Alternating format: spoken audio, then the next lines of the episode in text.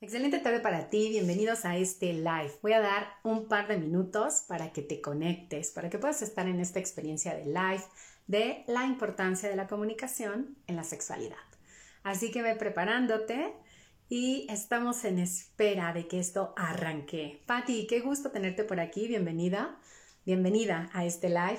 Y el día de hoy tenemos un tema sumamente interesante que tiene que ver con el placer y la sexualidad, que es la comunicación un área que la podemos ver como una, una herramienta o como una debilidad. Así que bienvenidos todos los que se están conectando. Bienvenidos sean y escríbeme cómo estás el día de hoy y desde dónde te conectas para poder tener una interacción contigo, conocerte un poquito más y saludarte. Así que venme escribiendo aquí mismo en los comentarios cómo estás el día de hoy y desde dónde te estás conectando. Hoy estaremos hablando, bueno, estaré hablando junto contigo de la importancia de la comunicación en la sexualidad y cómo es que cuando no hay comunicación, pues obviamente no podemos llegar a ese momento de placer, ese momento de disfrute, porque no lo podemos ahora sí que expresar, negociar y llegar a acuerdos. Así que vamos a dar arranque con nuestro live el día de hoy en esta cápsula de placer. Soy Pati González, sexóloga, y te doy una cordial bienvenida a esta sesión.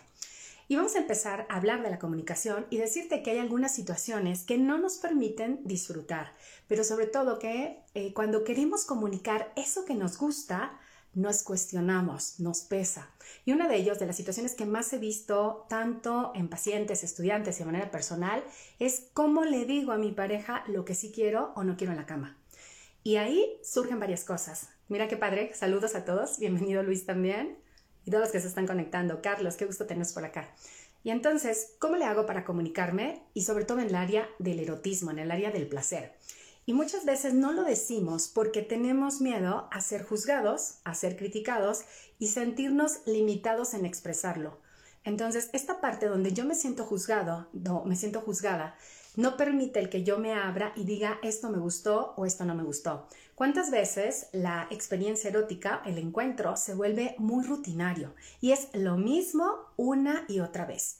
Y entonces ya te la sabes, ¿no? Un beso en el cuello, un beso en la boca, te tocan por aquí, te tocan por allá, terminan en la cama y es exactamente lo mismo la mayoría de las veces. ¿Qué sucede? Nos aburrimos, pasamos a la monotonía, al hartazgo, al fastidio y llega un momento en que dices ya no quiero pero que falta comunicar, crear ese espacio en donde tú puedas sentirte cómodo, puedas sentirte cómoda de poder expresar lo que quieres. Primer punto, me puedo sentir juzgado, juzgada al expresar la parte de la sexualidad.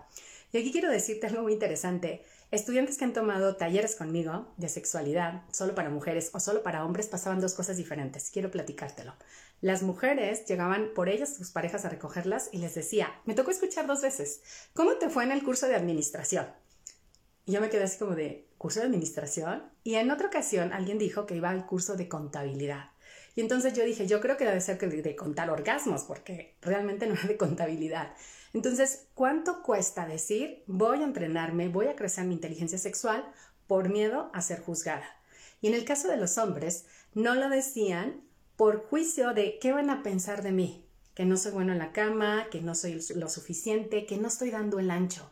Entonces, Nota cómo de maneras diferentes, pero al fin de, cuentas te estás sintiendo juzgado cuando quieres expresar esta parte de decir, me quiero preparar y quiero ser un mejor amante, ser una mejor amante en la cama, quiero tener mayor cercanía, mayor proximidad con mi pareja. Y eso se cuestionan las personas y por eso no toman entrenamientos en sexualidad. Ojo por la comunicación y qué pueden pensar de mí. Dos, la otra parte, cómo me van a evaluar. ¿Y qué pasa si digo que quiero estudiar más sobre sexualidad y si comunico lo que necesito y si comunico mis deseos, mis fantasías? ¿Qué van a pensar de mí? ¿Qué van a pensar como mujer? ¿Qué van a pensar como hombre?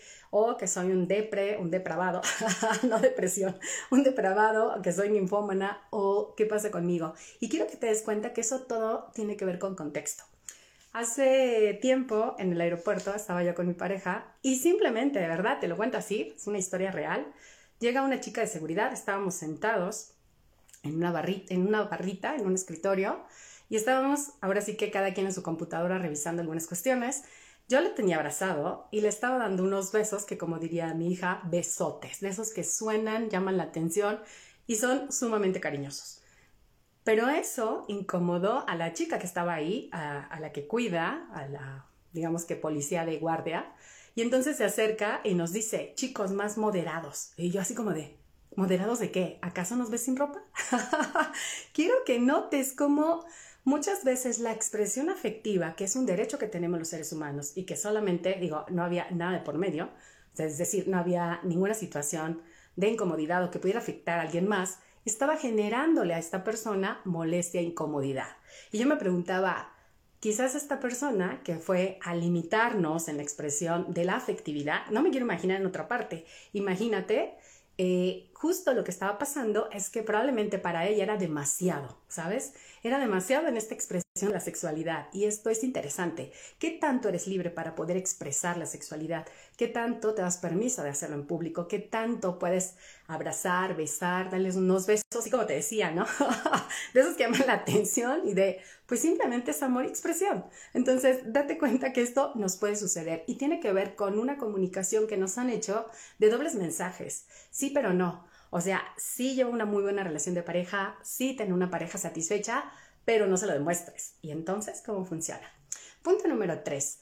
Otra cosa que nos pasa es que no hablamos de sexualidad porque a veces a nuestra pareja no le interesa. ¿Te ha sucedido? Compárteme aquí si te ha pasado esto, que tú estás muy entusiasmado o entusiasmada por querer mejorar la relación de pareja, pero tu pareja en honestidad no le interesa. Y ya lo has intentado una y otra y otra vez. En un momento más, Rubén, con mucho gusto, te incluyo por si tienes alguna pregunta o comentario. Entonces, díganme si a ustedes les ha sucedido que tu pareja no quiere hablar de sexualidad y entonces en esta parte te pesa, porque tú quisieras expresar muchas cosas de cómo está la relación. Y ese es un punto importante. Cuando una de las dos personas de la pareja no está interesada en la parte sexual, ve y revisa cómo está tu relación de pareja. Porque probablemente esta parte del placer es como un dulce. ¿Te portaste bien? Te doy tu dulce. ¿Te portaste mal? Cero dulces, no hay postre. Te toca el sillón, te toca el suelo e inclusive te toca otra habitación. Y esto tiene que ver con que nos han enseñado mucho estímulo-refuerzo. ¿Te portas bien? Tu refuerzo. ¿Te portas mal? Tu refuerzo. Entonces, el placer se ve como un castigo o como una, o sea, se ve como un castigo como una recompensa. Ve y checa cómo está tu relación. punto dos, en este, en este apartado en donde a mi pareja no le interesa hablar de la sexualidad. Revisa desde qué energía estás comunicando.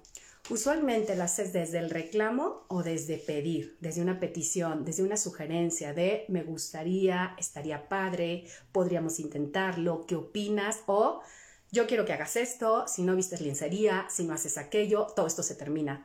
Entonces, ¿desde qué energía lo estás manejando? Uno, reclamo o dos, petición. Entonces, recuerda, cuando nosotros vemos que un resultado nos está dando, probablemente yo estoy haciendo algo que no me está llevando el resultado. Y hay un punto importante también por el cual la otra persona probablemente no está interesada en hablar contigo sobre el tema del placer. Y tiene que ver con eventos pasados. Eventos negativos que no se han ahora sí no se han perdonado y no se han soltado. Y entonces es una manera también de eh, no sentirte aprobado y sentirte rechazado. Imagina que en esta experiencia, vamos, a poner un ejemplo. En esta experiencia, eh, tú estás con tu pareja y tuviste una situación de infidelidad. Posteriormente, parece que se perdonó, se platicó, pero no se llegaron acuerdos y tú todavía sientes esa energía negativa de que cada vez que pueden te lo están recordando. Y cuando tú le dices, oye, me gustaría tener intimidad contigo, la otra persona te dice, ay, pues no tengo ganas. Y es como, no termino de perdonar esa situación y por lo tanto no quiero compartir contigo.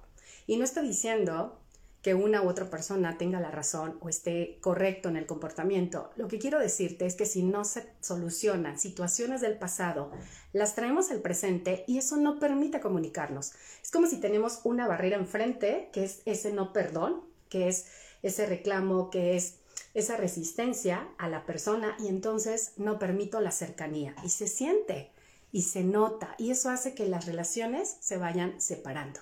Por eso es muy importante que nosotros vayamos revisando cómo está nuestra relación de pareja. Desde estos tres puntos que te menciono, cómo está la parte de premio castigo en la relación, dos, si lo estás haciendo desde un reclamo o desde una petición. Y número tres, si hay eventos del pasado que todavía estás pagando factura. Y si es así, habla con tu pareja. ve y soluciona este tema porque al final del día la parte afectiva está antes, antecede la parte del placer. Entonces es muy importante que tú notes qué está sucediendo y seas muy consciente para que puedas tomar acciones. Otro punto importante que no nos ayuda a comunicarnos en la parte de la sexualidad son las condiciones físicas. No es lo mismo cuando tienes alta energía que cuando tienes baja energía, cuando estás sano que cuando estás enfermo, cuando emocionalmente sientes enojo, resentimiento, coraje con tu pareja, a cuando estás en afecto, en amor, entusiasmado. No es lo mismo si estás bajo el influjo del alcohol o drogas que cuando no estás bajo el influjo del alcohol. Entonces, no es lo mismo si tú estás en condiciones de alegría o de tristeza. Y esto te lo menciono porque unas condiciones favorecen la comunicación y otras las limitan. Entonces, estos tres puntos que te estoy hablando, si los evalúas y los resuelves, puedes llegar a tener una comunicación de 10 en la parte erótica. Y algo que es también fundamental, que lo puedas aplicar en la parte del placer y que hablamos de comunicación es cómo expresamos las cosas. No es lo mismo decir, esto no me gustó para nada, porque luego somos muy radicales y me ha pasado a mí también, a decir, esta parte de lo que vivimos en el encuentro podría mejorarse y probablemente podríamos hacer esto. Cada cuánto haces tú una retroalimentación de los encuentros. Y eso quiero compartírtelo. Cada cuando tú, al terminar un encuentro erótico, dices lo que estuvo súper bien y que se podría repetir, o bien lo que se podría mejorar, o lo que no se hizo y que para el próximo encuentro se podría implementar. Cada cuánto lo haces. Y si no lo has implementado, enero es un excelente mes para que empieces a hacer cambios, para que empieces a ver la perspectiva del placer desde otro enfoque, en donde hay cosas que se pueden repetir que estuvieron excelentes, así como dirían eh, cuando te sumerges, cuando estás buceando, todo está súper bien. Dos, hay situaciones también eh, que se pueden mejorar, que están bien, pero que pueden ir a otro nivel, un indicador de mejora. Y número tres, lo que no hemos hecho, pero podemos implementar. Y que ahí entra la creatividad y que ahí entra el poder comunicar a otro nivel mucho mayor de profundidad. Dime si hasta aquí es claro los puntos y si no los escuchaste hago el resumen. Número uno, no expresamos lo que nos gusta en la sexualidad por miedo a sentirnos juzgados y criticados. Dos, porque ¿qué van a pensar de mí? Y tengo miedo de ser yo misma, de ser yo mismo y expresar mis necesidades y mis deseos. Y número tres, cuando uno de los miembros de la pareja no está interesado en hablar de sexualidad, revisa cómo está la relación, si está viviéndose en una dinámica de premio-castigo. Dos, si lo estoy haciendo esa comunicación desde el reclamo o desde la petición. Y número tres, si hay eventos del pasado que todavía no haya solucionado. Voy a abrir un espacio para preguntas y respuestas. Igual, voy a jalar una videollamada aquí. Voy a incorporar a Rubén, que tiene por ahí una solicitud, con mucho gusto, por si tienes alguna pregunta o inquietud. Ah, ya no está. ya no está la solicitud. Listo, ahí está. La importancia de la comunicación en la sexualidad. ya te di aceptar. Igual, si alguna de ustedes tiene alguna inquietud o algún comentario o alguna duda, es momento para que lo puedas escribir y en este, ahora sí que en este preciso instante la gente le contestó. Creo que no se unió. Ok, chicos y chicas, si no tienen ninguna inquietud, ah, está por acá, muy bien. Te salvó. Te salvó la campana, Rubén. ¿Qué pasó, Rubén? Adelante, adelante. ¿Tienes alguna inquietud? Con mucho gusto te responda.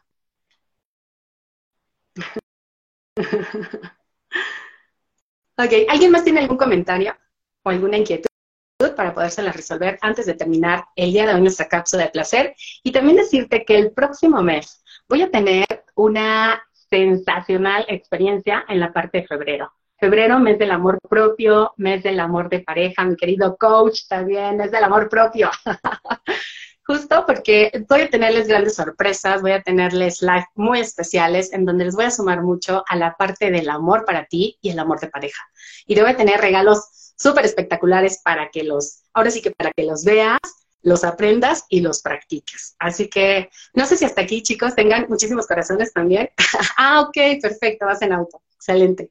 Entonces, si tienen alguna otra inquietud, es momento de podérmelo escribir antes de concluir el día de hoy. bueno, será Rubén en la próxima ocasión, que no vayas en coche. Muy bien, chicos, pues un abrazo, excelente día. Nos vemos el próximo miércoles, 6 de la tarde, y espera sorpresas. Te mando un súper abrazo, que la pases súper genial. Besos para ti y hasta pronto.